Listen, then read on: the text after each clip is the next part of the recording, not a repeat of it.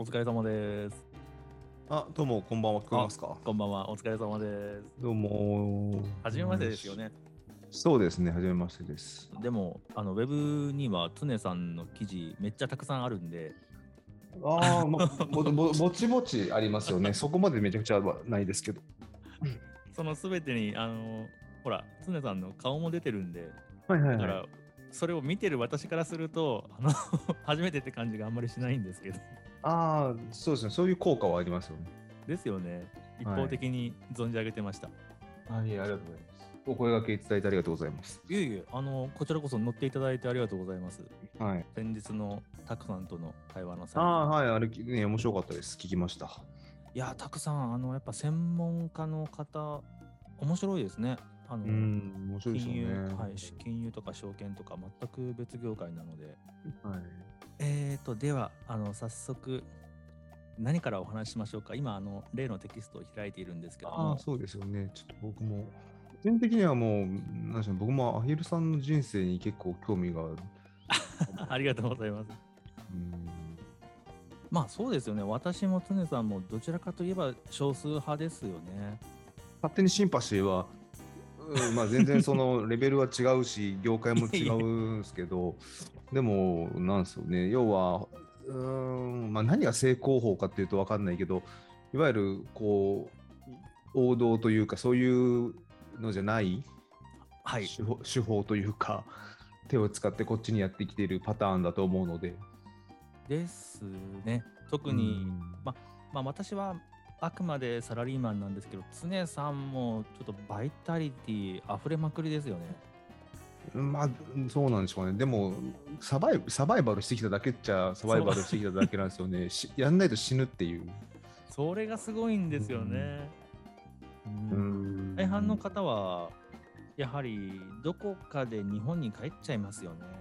うん、まあ、そういう、そうでしょうかね。まあ、そういう帰、今、今でも思い出しますけど、帰ろうとしたタイミングはあるんですよね。そうなんですね。10 11もう11年ぐらい前に、はい。一番、一番ダメな時はい。まあ、よく書いてますけど、うん家が家も全部なくなってそうですねでその時にあもうこれは積んだなと思って、うんでまあ一応英語とかできるし日本帰ったらまあなん,、まあ、なんかあるかとはい。仕事でも何でもあるかなと思ったんですけど、はいその時に親にえっ、とちょっといろいろあって一回帰ったんですよ日本に帰国して、はいまあ、端的に言うと、その前の奥さんと別れるっていう話もしなきゃいけなかったんで、はい帰ってでその時にいや実はちょっと日本に戻ってついては実家に住ませてくれないかみたいな話をはい。はい。したら、い、やいやいやえっとあのこの状態で日本に帰ってきてもあの、まあ、負け犬と言ったかどうかはちょっと定かじゃないけどまあ負けた状態で帰ってきてうんでしかもこう後ろめたいというかわーっていう状態で帰ってきてそれを引きずって日本で暮らしてもまた負けると。で最初の23ヶ月は両親に対しても多少気を使ってねあれかもしれないけど、えーちょっと時間が経てばまたうんそのわわがままなね子供に戻るというか、うん、はい。なので自分の力で一歩でもこうアメリカに戻ってなんかこう成し遂げるというかはい。うん少しでも今の現現状よりもマシになったなと思えるようになって自分に少しでも自信が持てるようになってから帰ってこないと同じことを繰り返すぞって言われたんですよね。うん。深いですね。厳しいなと思って。まあでも帰親御さんから見て、ねうんその、まだ頑張れるだろうってことだったんですね、そのタイミングで。まあようんそうなんでしょうかね。まあかなり憔悴しきってたはずなんですけどね。うん。でもう一人ちょっとこう羽振りのいい親友がいるんですけど、はいまあチーム連絡して「いや実はこうこうこうで」って言ったらそいつも「あ今の意味の今の君の状態だったら君とは友達付き合いできないから帰ってきても友達付き合いできない」って言われて、うんマジかと思って、まあ、ねえということで両親と一番ちょっとと頼りにしていた親友からなんていうかなその状態で日本に帰ってきてもお付き合いはできませんと言われたので じゃあもうしょうがないまあアメリカ戻ってちょっと頑張るかっていう感じになりますし、まあ頑張るかと思ったのかな頑張帰らざるを得なかったから帰ったんですねめっちゃ、そこで一番厳しい時に、踏ん張って耐えたってことですね。恨みましたけどね。ねだその後がきつかったんですよね。いや、きついですよ、そりゃ。日日記がね、その時の日記があるんですけどね、今でもたまに読むんですけどね、うんうんうんうんまあ、まあダメですよ、もう、うん読むと暗黒面に落ちるぐらい落ち込んでて、うん。世の中を恨んだ日記がかありますね。うん。うん。まあ、私の方はそこまで、ま、結局、た周りの人に助けていただいたんで、うんうんうんそこまでは落ち込まなかったんですけども、まあ、何かしらありますよね。もう世代が同じなんで。本当ですね。ね。そうなんですよ。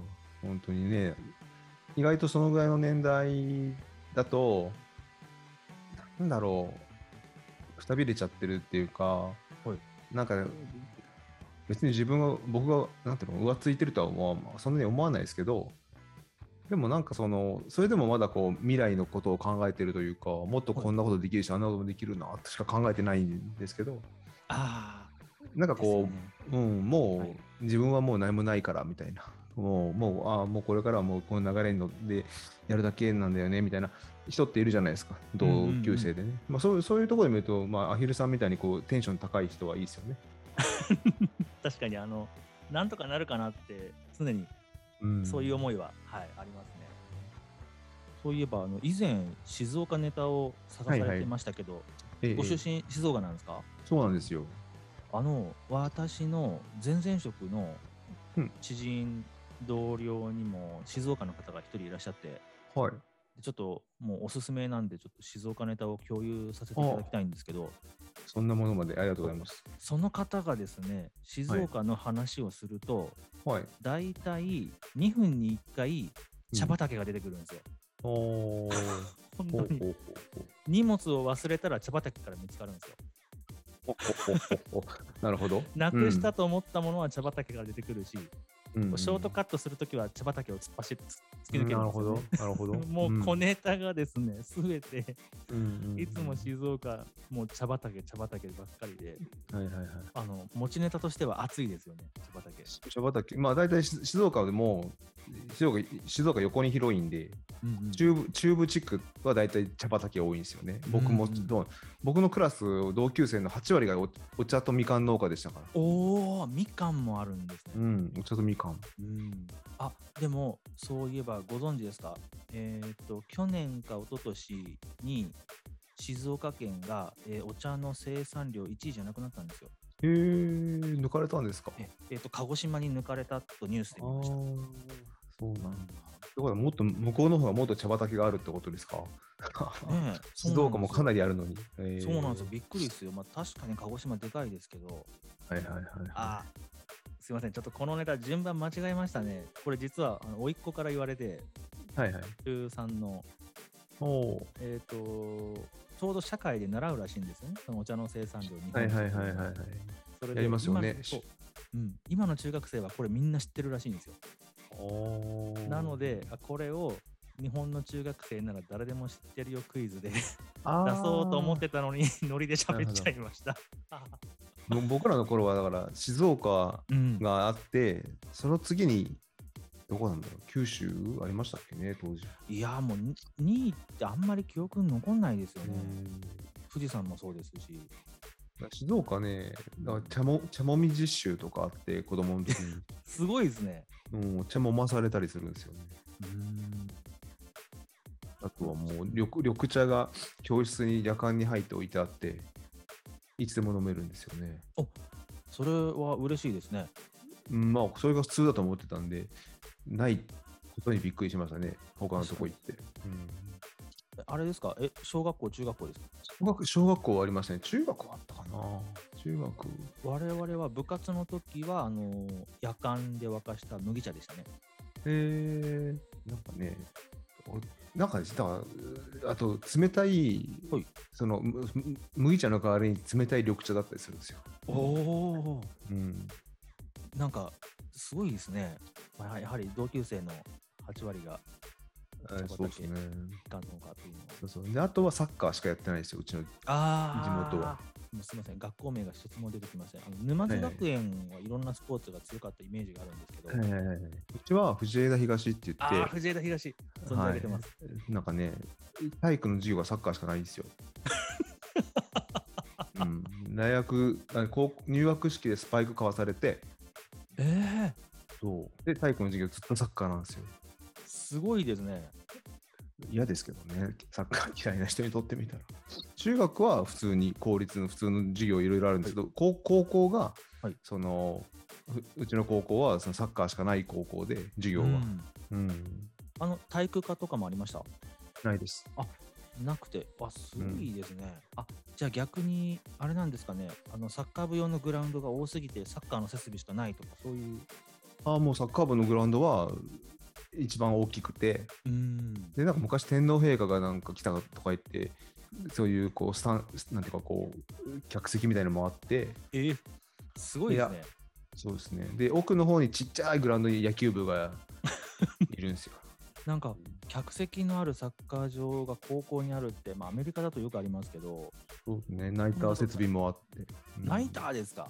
できる。ですよ。ではサッカー部は春はなんかヨーロッパ遠征とか行ってていつもいなくて、すごい。うんヨーロッパ遠征、変な変な高校でしたよ。その変、そう、海外遠征で思い出したんですけど、私の高校の時の2つ上の先輩、自転車部の先輩がですね、この先輩がですね、えー世界選手権に出るためにインターハイを棄権しました。ああいい話ですね。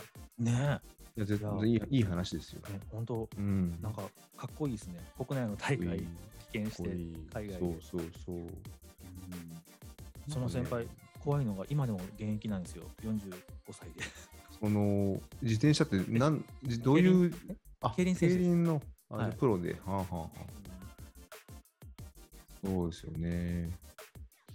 なんかね、だからそういうのって、いなんか意外とアメリカとか来ていろんなことやって、いろんなチャレまあいろんなこと経験をしつつも、最近なんか、結構その自分の原体験って、地元地元の頃の子供の頃の原体験とか、あとこ高校の頃の話とか、意外と大事なことだったのかなと思ったりはするんですよね。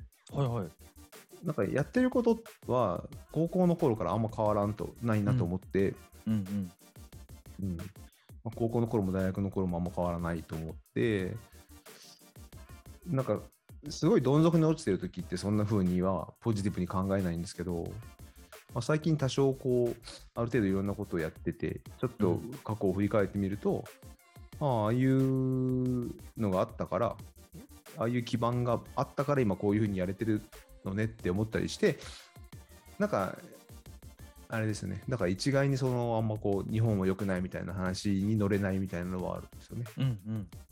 ありますね。あのうん確かに私が一番悩むのが、あの私自身もその体罰には反対なんですけれども、はいはい。私の世代ってやはりそうやって育ってきたので、うんうん、あれはやってはいけないことだなと思いつつ、私はされてよかったなっていうのはあります。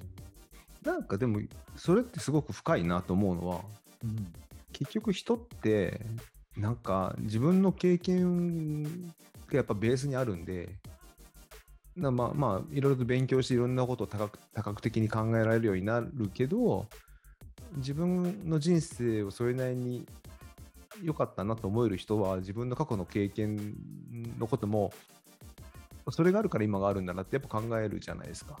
はい。ねえだから今の体罰の話なんかもそういう深いテーマでうん、あのずっと平行線ですもんね。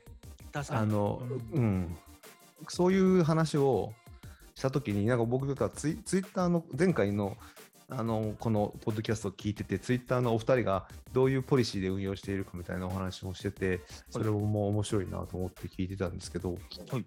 あの特にでなんかお二人はなんかそのあんまり政治的なこととかジェンダーの話とか、まあ、炎上しやすい話しない、まあ、あんまし触れないんですよねみたいなことを言ってたと思うんですけど、はい。まあ、お二人に比べると、まあ、僕、ちょいちょいその辺の話は言う方だと思うんですけど、はいはいでもやっぱり根底には、その、分かり合えるなんて幻想だとはいうのは思って、ちゃんとベースに置いていて、はい。そうだからば分かり合えないけど、でも自分のその意見は言っておきたいっていう衝動が高まったときは言うみたいなのはありますね。はい。わかります。うんうん。そういえば、つい先週ぐらいも、常さん、どなたかと 結構議論されてましたよね。うん、何でしたっけ？なのえっ、とですね、あの正直向こうの方がちょっと失礼な方で、なんか勉強した方がいいよみたいな、あよくある。ちょっと、ありましたね。ちょっと、ちょっと前にね、そのなんだっけな、アイデンティティがどうこうみたいな話ね。うんいや、よくあるんですよ。そねう。なんですよね。うんあるでしょ？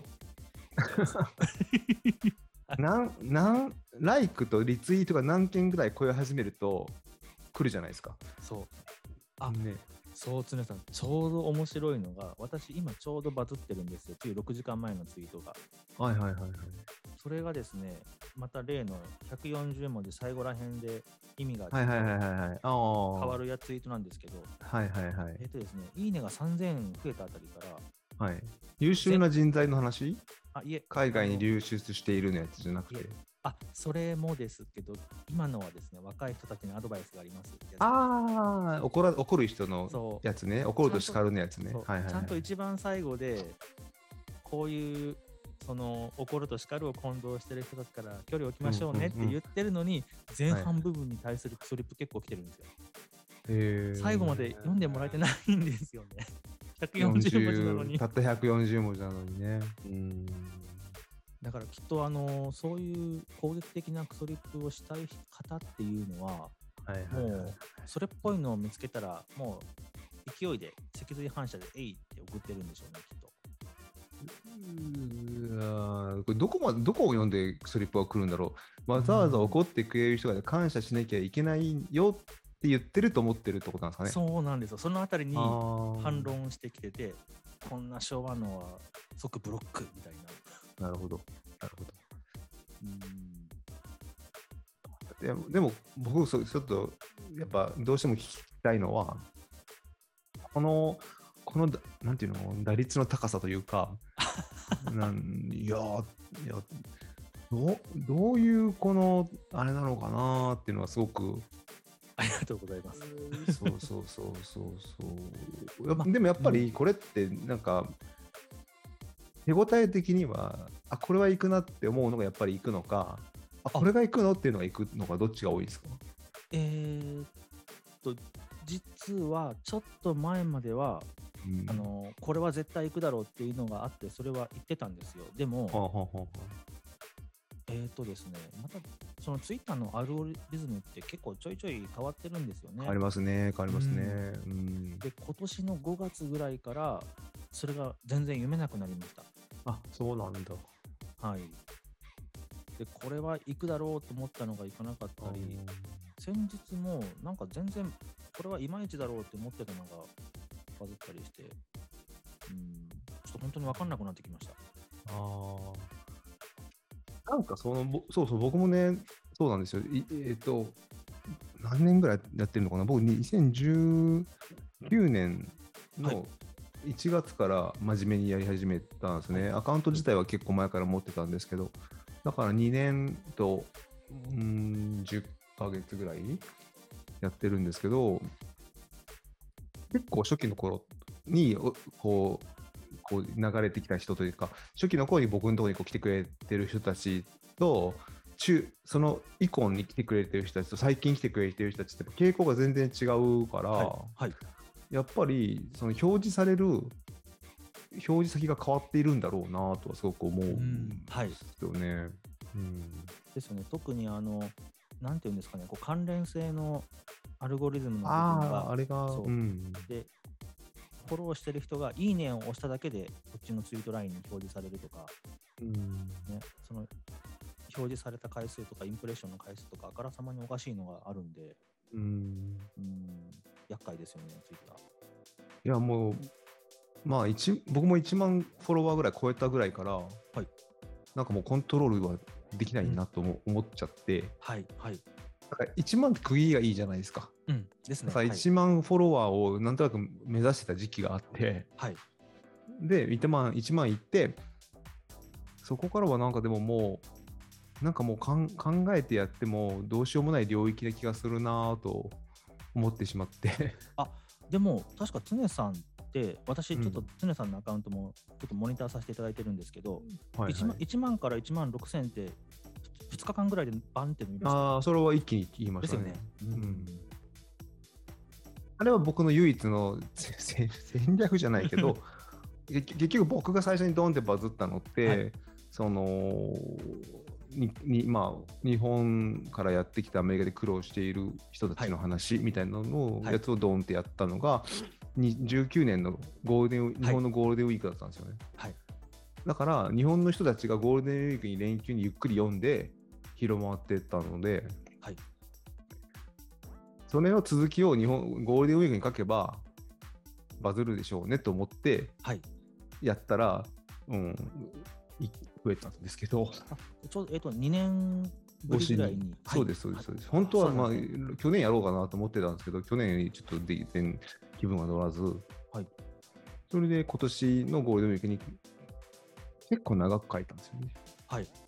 そうそうそう。でそれで、僕のって基本的に全部長いんで、そうそうそう。であれはなんか、ああ、やっぱりこれ、このネタっていう反反響あるっていうか、うん。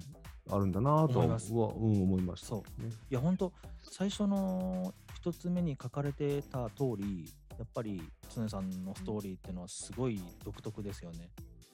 うんそうなんか僕は結構勝手にですよ裏裏話というか裏側としてははい。なんか僕がそのいるそのこの何十何年間です出会ってきたいろんなそのちょっとかな悲しい出会いがいっぱいああったりとかした人たちの存在みたいなのにちょっと日の光を当てたいなみたいなのがちょっとあって。うんはい。だから僕一人のストーリーというよりはいろんな人と出会ったいろんな会話があったりするやつをそうなんでもその人たちはきっとツイッターもやってないしそんなことを世の中に発信しない人たちだから。うん。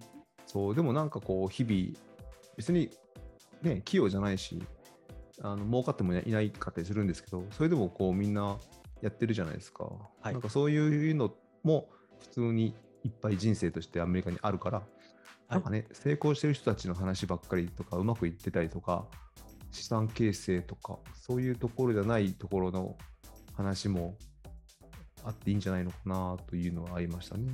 博士号ですとか、そういうのもなしで、こちらに来られてうん苦労されてる方、まあ、スケちゃんとかもそうですよね。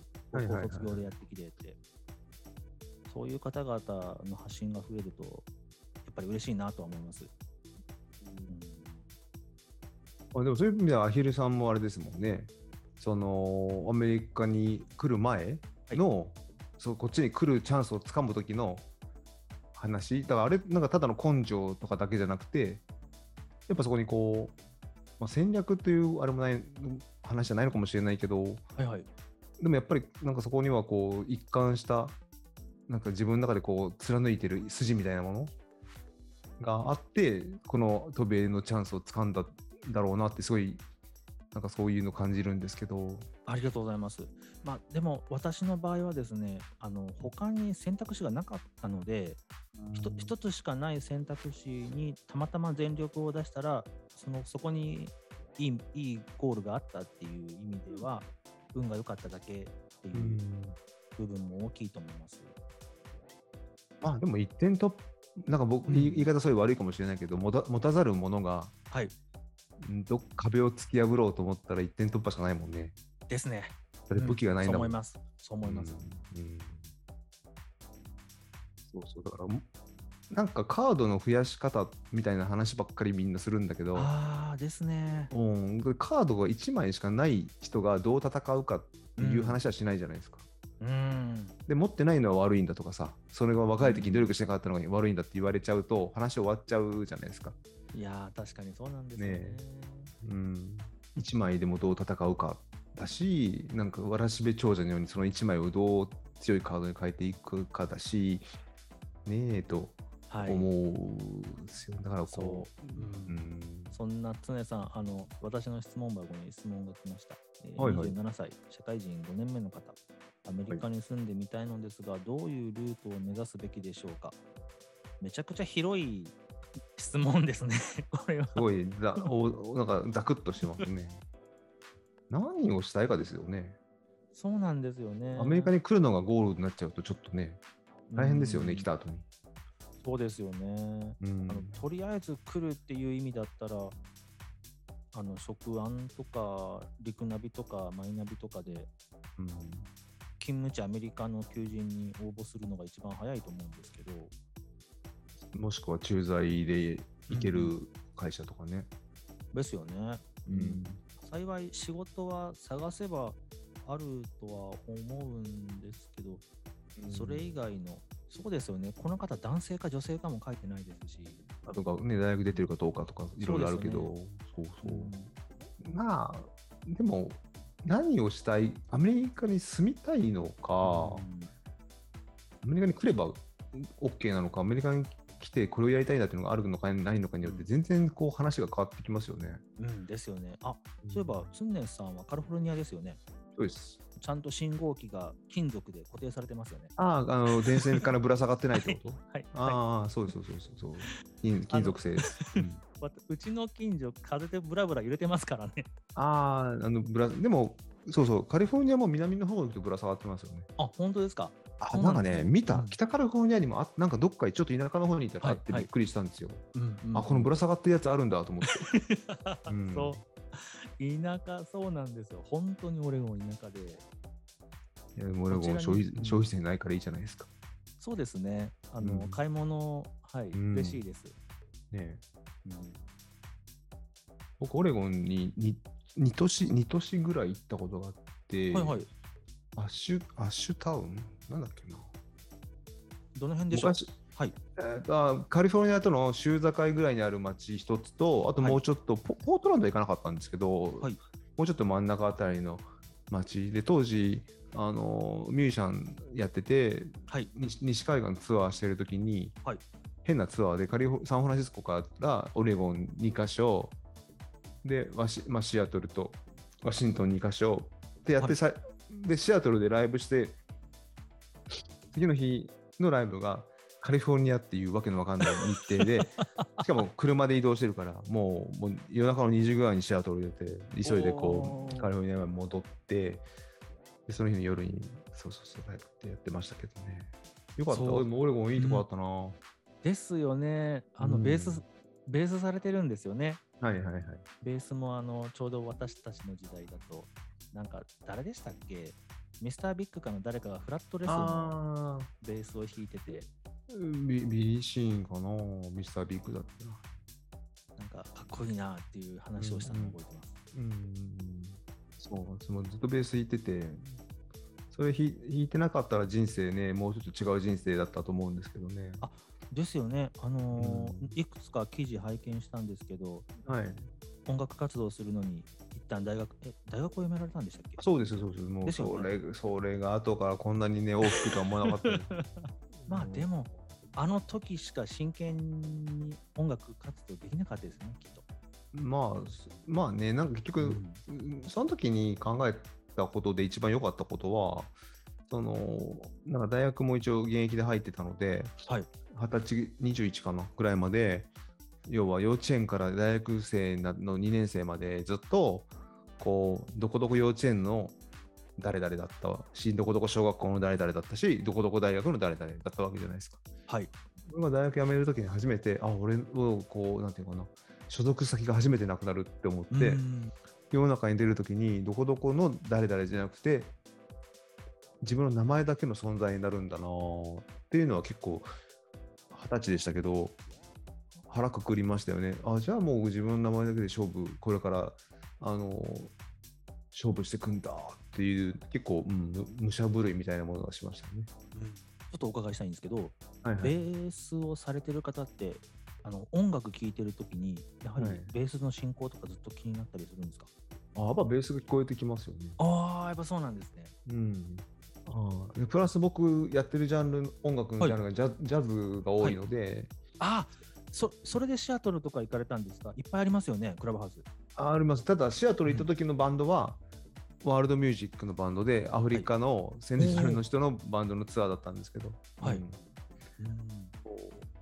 でもなんかやっぱそのボーカルがいない音楽が結構多いですよね、はい。音楽だけのね、そうするとやっぱりあのベースも伴奏っていうよりはもうベースも結構こうちゃんとはい。目立目立つというかね、うん、存在感あるのが多い。すいません、そうするとあれですか、ウッドベースとかコントラバスとかになるんですか、ウッドベース、若い時20代前半まではコントラバスも弾いてたんですけど、はい、はい、アメリカに来てからはもうエレキベースだけですね。はい、あ、そうなんですね。今それで思い出したんですけど、あの、はいブルージャイアントって漫画読まれたああ、うんとね、し存在は知ってるんですけど、読んだことないですよ。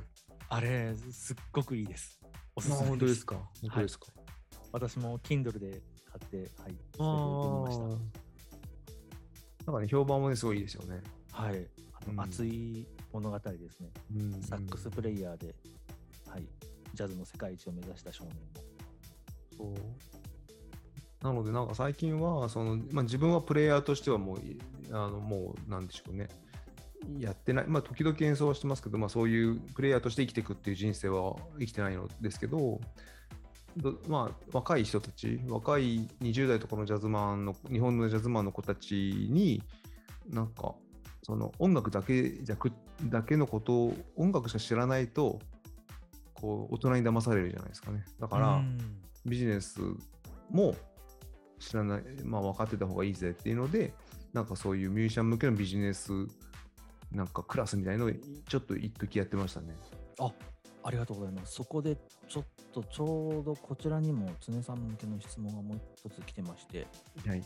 えー、と中島さんは米国籍を取得されアメリカで事業をされているという記事を拝見しました、はいはいえー日。本在住で米国移住を希望する人に対するビザサポートなどを含めた採用などもされているのでしょうか？めっちゃリアル。生々しい。ですね。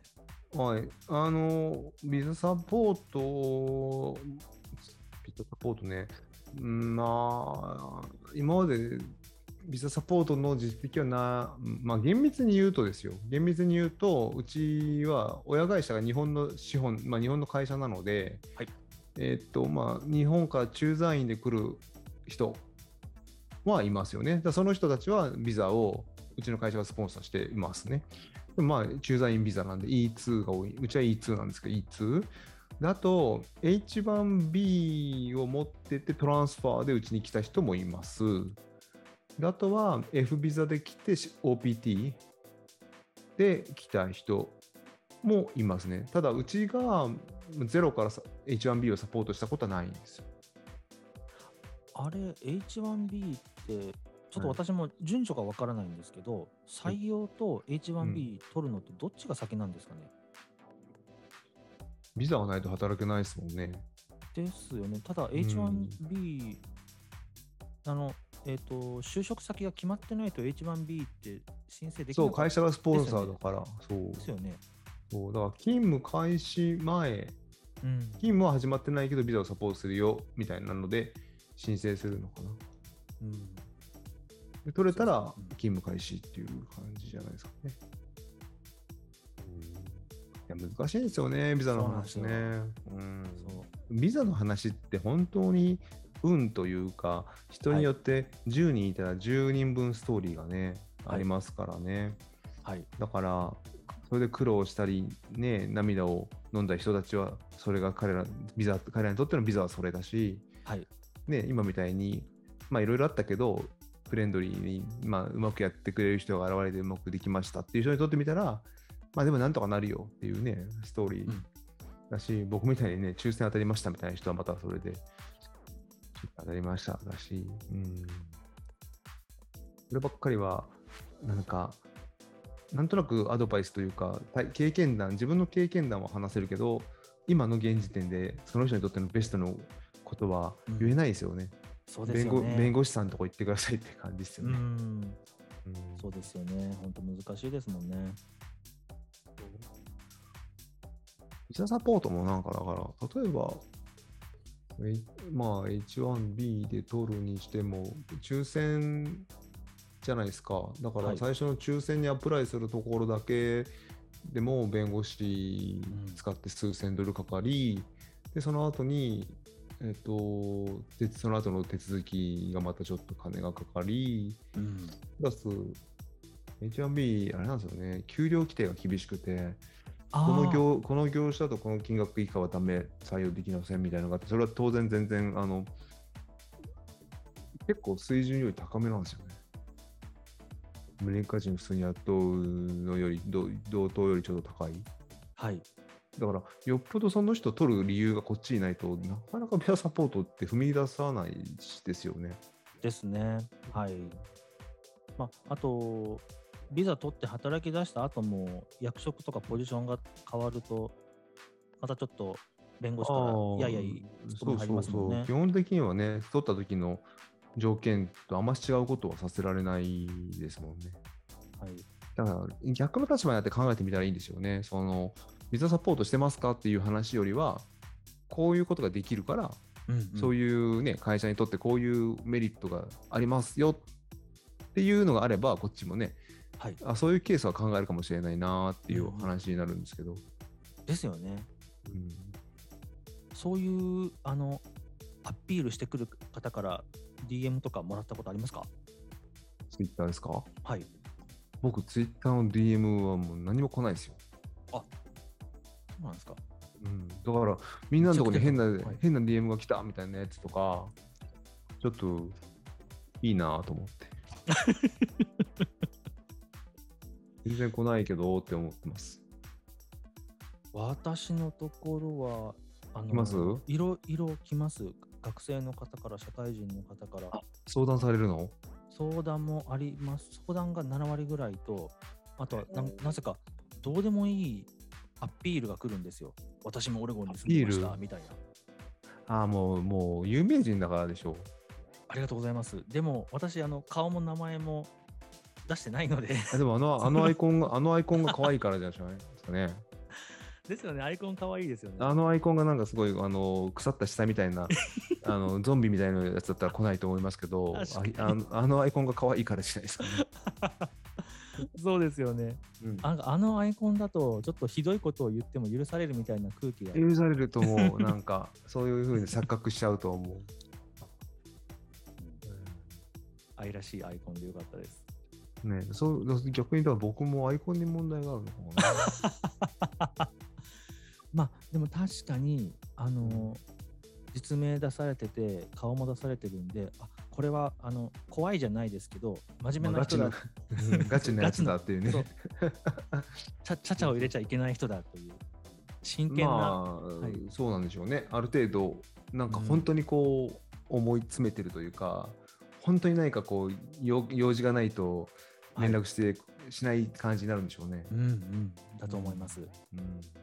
いやーでも本当にね、その、いや、やっぱね、ヒルさんのやつは、ツイートはね、なんかね、やっぱね、すごいなと思っていつも見てるんですよね。ああそんなありがとうございます。まあ、なんかその、自分ができないことやってる人を見るのってやっぱり面白いじゃないですか。まあえでも すいません本当あのありがとうございます。嬉しいんですけどまあ、まあでもあの軽く流してしまえばあれはツイッター芸人なんであいろんなことを面白おかしくしてますよという。うんまあそうそうなんですけど、でもやっぱり定定量的に見たときにこう数字がついてくるっていうのはある程度の戦略と分析があってやってるんだろうなとは思うからあはい。そそそそこのにかけてるその、まあ、どあんまし労力かけてないのかもしれないですけどいやそれがすごいなと思って。あそうですね。あのツイートの数はもう1日に多くてもせいぜい2件ぐらいで、そんなはい、1厳件か2選してる件。んですね。はい。あでも他の方に絡みに行くのは別でカウントしてます。してるんだ。やっぱりやっぱりそういうこうお仕事も研究職ですもんね。でもあのサイエンスとあのツイッターはちょっとあの解析が全然違いますけど。いやまあまあまあまあまあそうなんですけどでもなんかその一応こう数数値で測ってるっていうところはあ面白いなと思います。あ、うんあるかもしれません。あと、あの、反応いただけるとやはり嬉しいっていうのもありますし、楽しめてると思います。今まで自分の中でこれが一番こう会心の出来というかこれが一番自分の過去にヒットしたやつで一番印象に残ってるツイートって何なんどれなんですか？あ一番最初にバズったやつですね。あの365日カレーマンのやつです。55日カレーマンで見に行こもう365日カレーマンで、う。特に反響のあったツイート集に入ってます？あ入ってます、入ってます。これ私もう大好きで、自分で作っといては、これ面白いわって感じに。はいはいはいはい。去年の9月4日のやつですね。年なんだ。ちょっと待ってね。これいつからやってるんですか？えっと、ツイート自体は去年の4月です。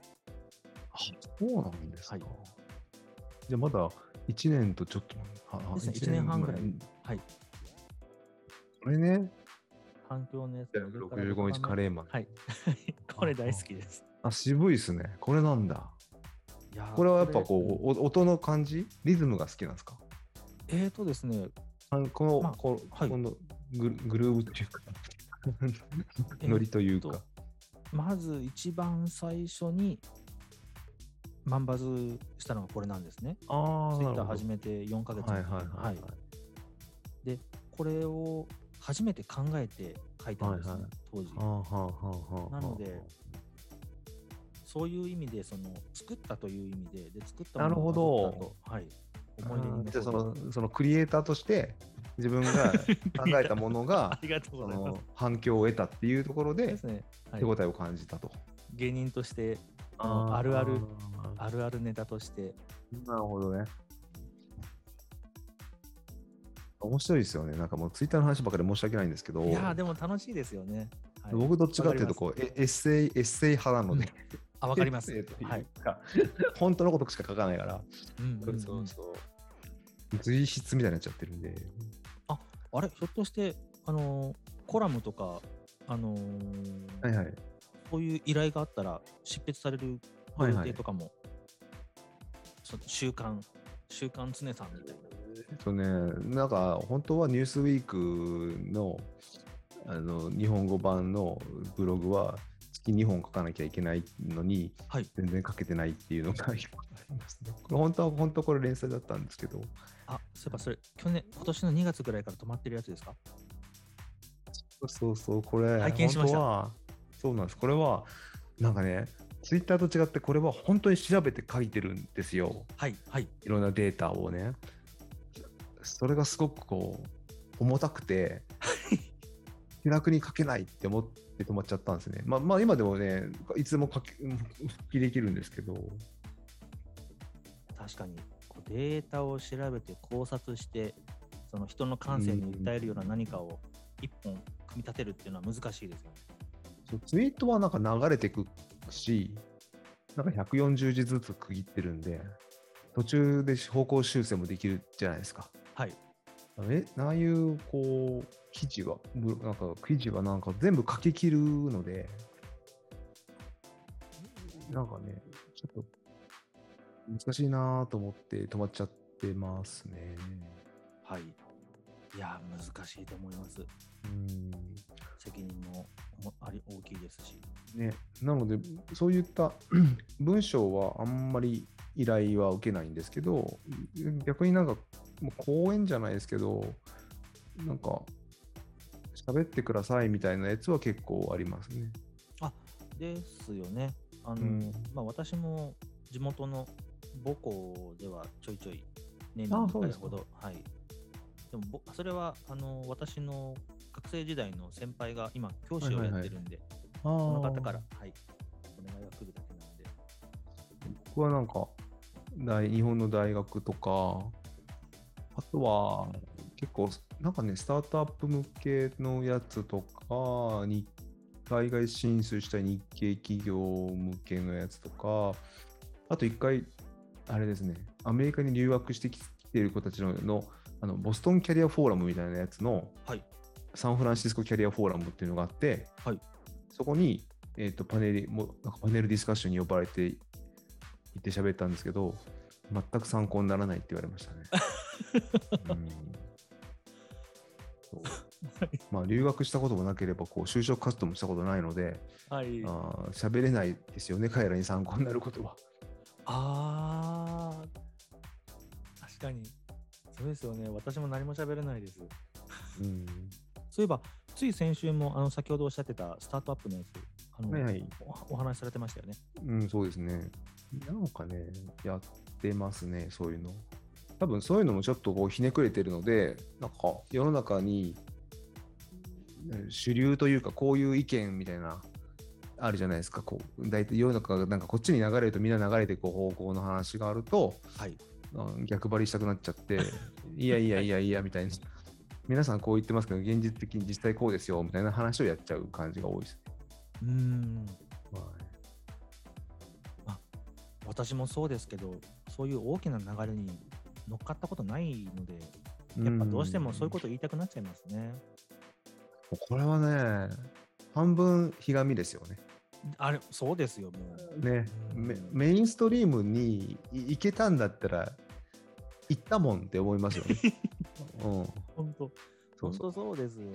うんでも行かなかったうんことを今後悔してもしょうがないから、こう自分を肯定するために楽しく生きようと思って今楽しく生きてますけど。はい。あ、私もそうです。はい。そうそうそう。うんそうそう、ちょうど、あのー、ベルギーのハチさんと、あ、はいはいはい。来週、再来週うん。お話しする予定なんですけど、こちらで。はいはいはい。まハチさんはもう王道中の王道というか、エリートですもんね。でも本人はそう思ってないでしょ？そうなんですよ。だからちょっと、ねキノコたけたけのこ論争を いいんじゃないですか。おお。ハチさんもなんか一回ね、ズームで喋ったことありますけど、はい。うん。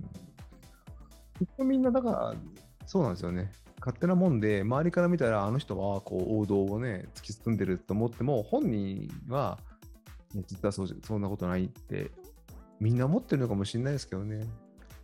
そう。うん。で、も、ハチさんみたいなキャリアとか学歴とかがしっかりされてる方が面白くなってしまうと、もう私のポジションなくなってしまうんですよね。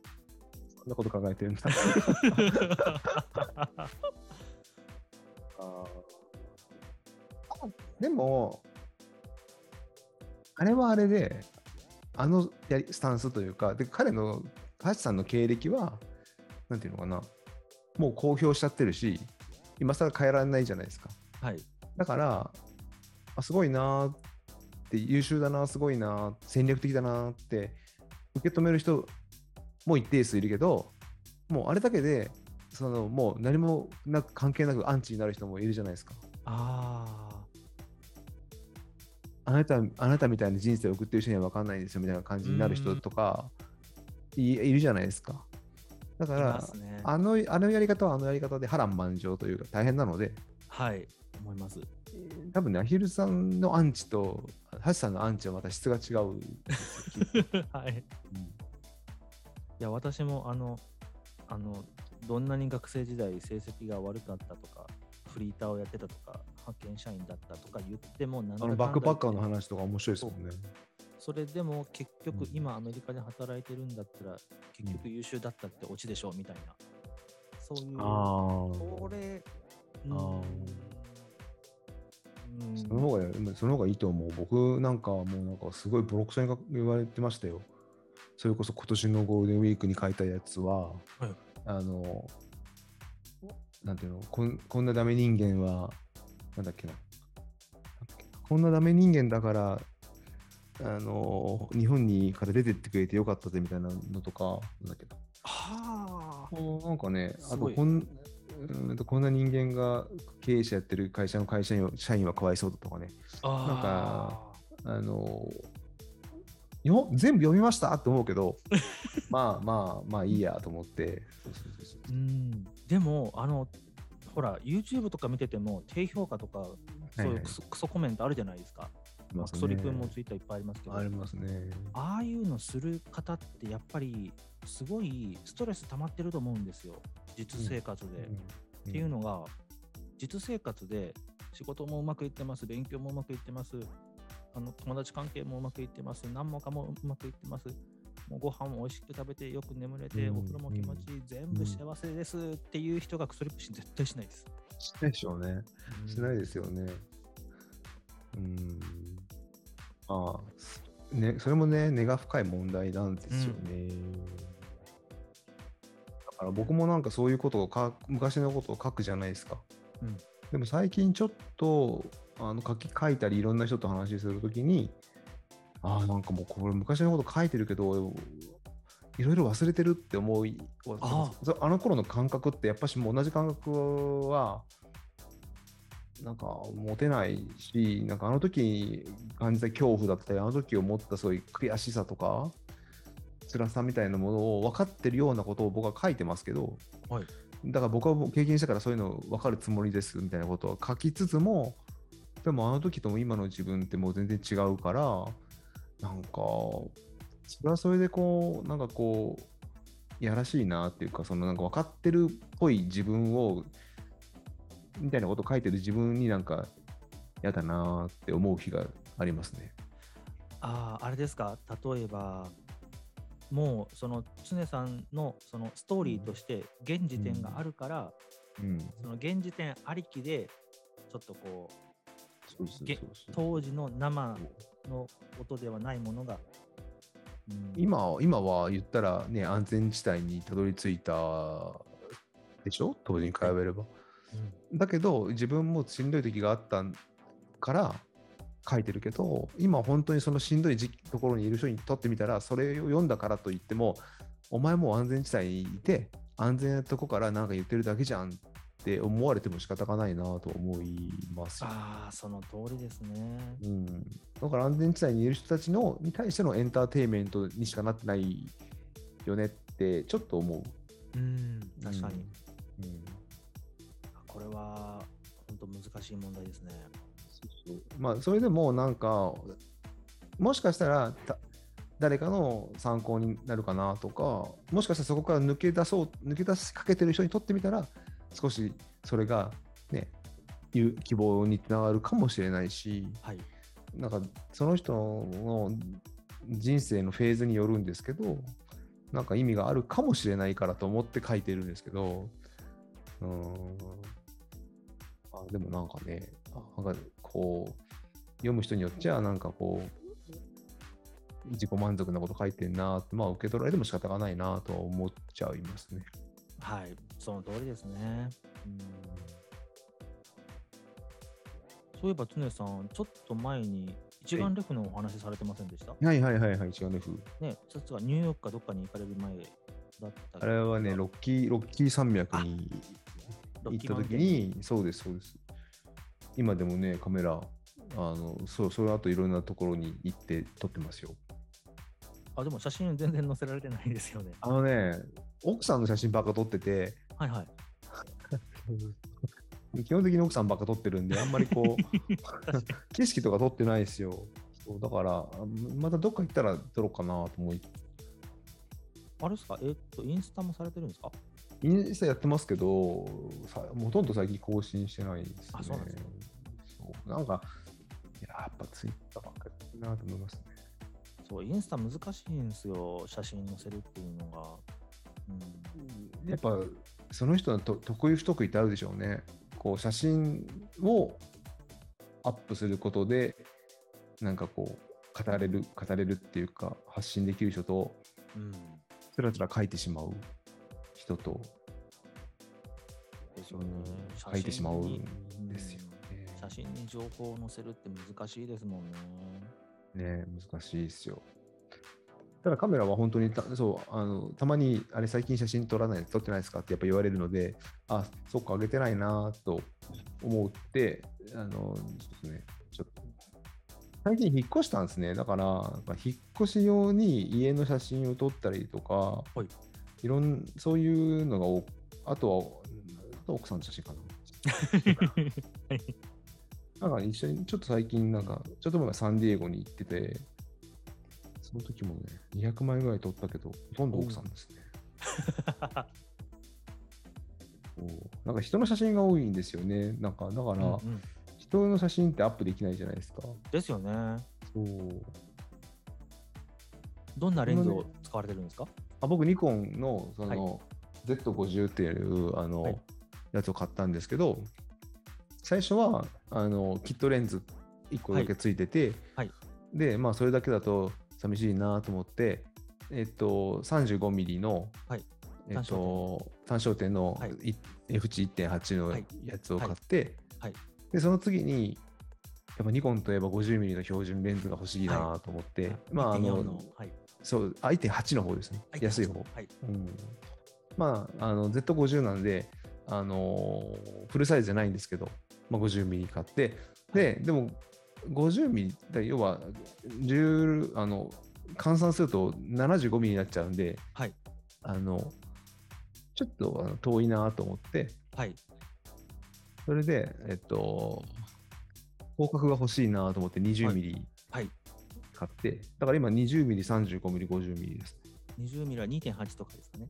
いや、20ミリも1.8。あ、1.8ですか。あ、うんだいぶ、じゃあ明るいですね。明るい。だからカメラと変わんなかったですね、値段が。レンズ。ですよね。広角の明るいの高いですもんね。うん。でそうなんもですよ。明るいやつ開放で人を撮るとすっごい気持ちがいいですよね。いや、もうね、そうなんですよ。なんかねこれはお父さんとかが子供ができたらカメラでたあの一眼で撮りたくなるの分かるなーって思う。はいそう。わかります。はい。うん。私もですね、2009年にはいはいあ。のキャノンの 5D Mark II っていうフルサイズのカメラを買って、今でもはいはいもう12年使ってるんですけど、えー、レンレンズも1本だけなんですよ。35mm の F1.4 の。ああ、明るいやつですね。そのレンズだけ。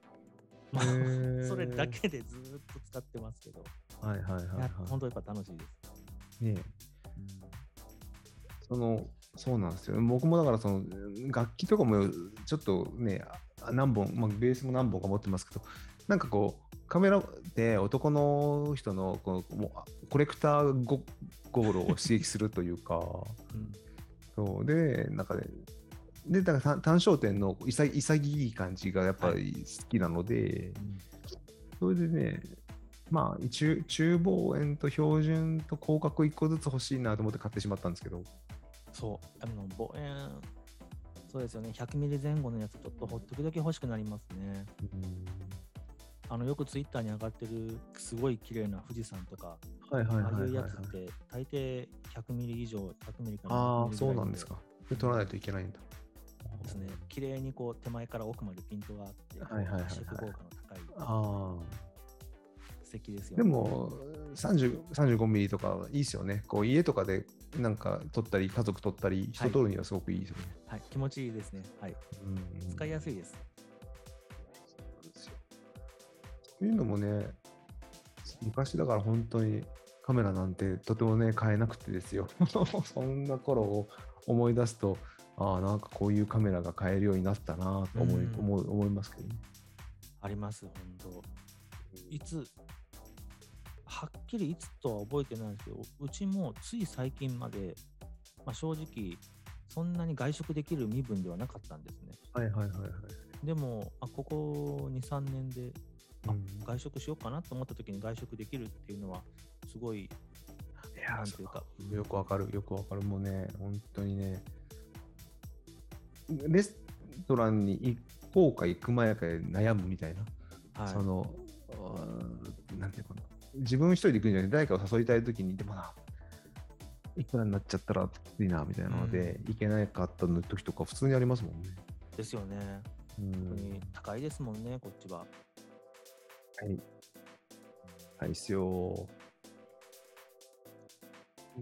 だとね、本当に僕だから、うんなんかラスベガスに住んでた時もあるんですけど、はいはいはい半年ぐらいあのラスベガスで演奏しながら暮らしてた時とか、はい本当金がなくて、うん。ずーっとね、なんかね、ウォルあそこってウォルマートのグロッサリーがあるんですよね。ウォルマートグロッサリーみたいなのがあって、そこでバドワイザーとビーフジャーキーばっか買ってましたもん。それだけが飯でしたよね、ほとんど。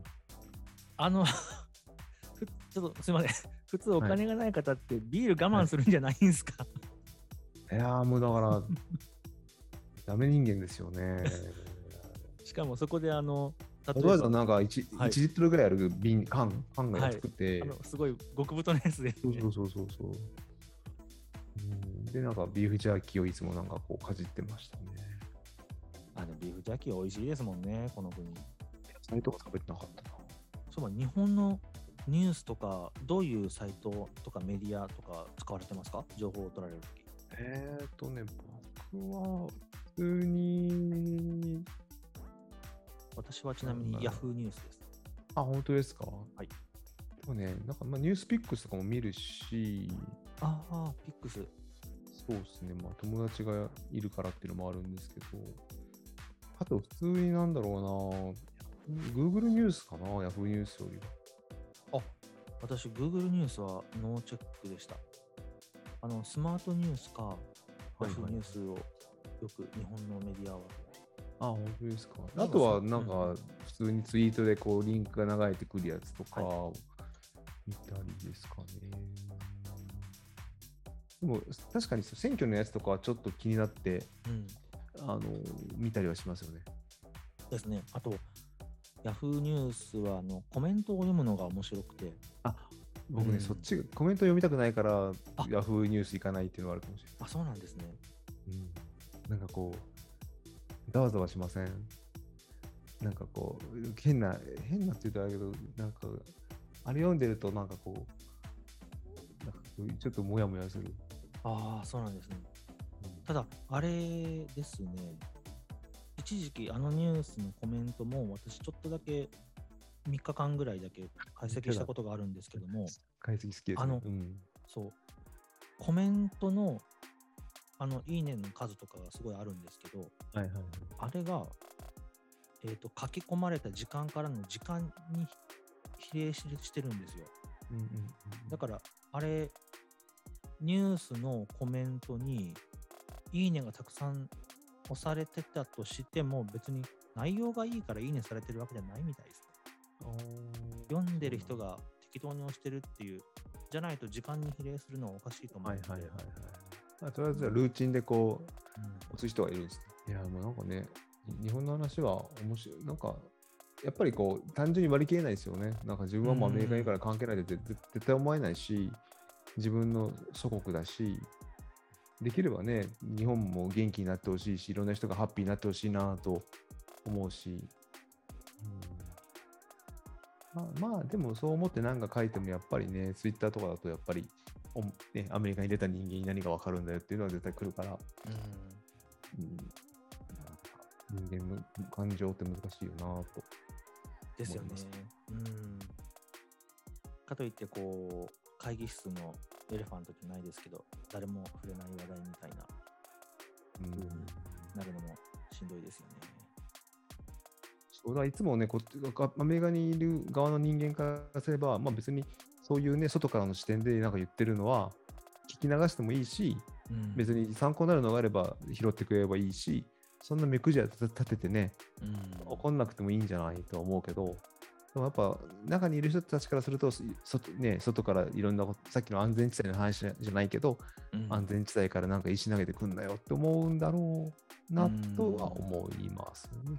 うんまあ、確かにちょっと我々があまりこの話をすると炎上する可能性が。いや、まあ、ここまで聞聞いてくださってる方は大丈夫でしょう。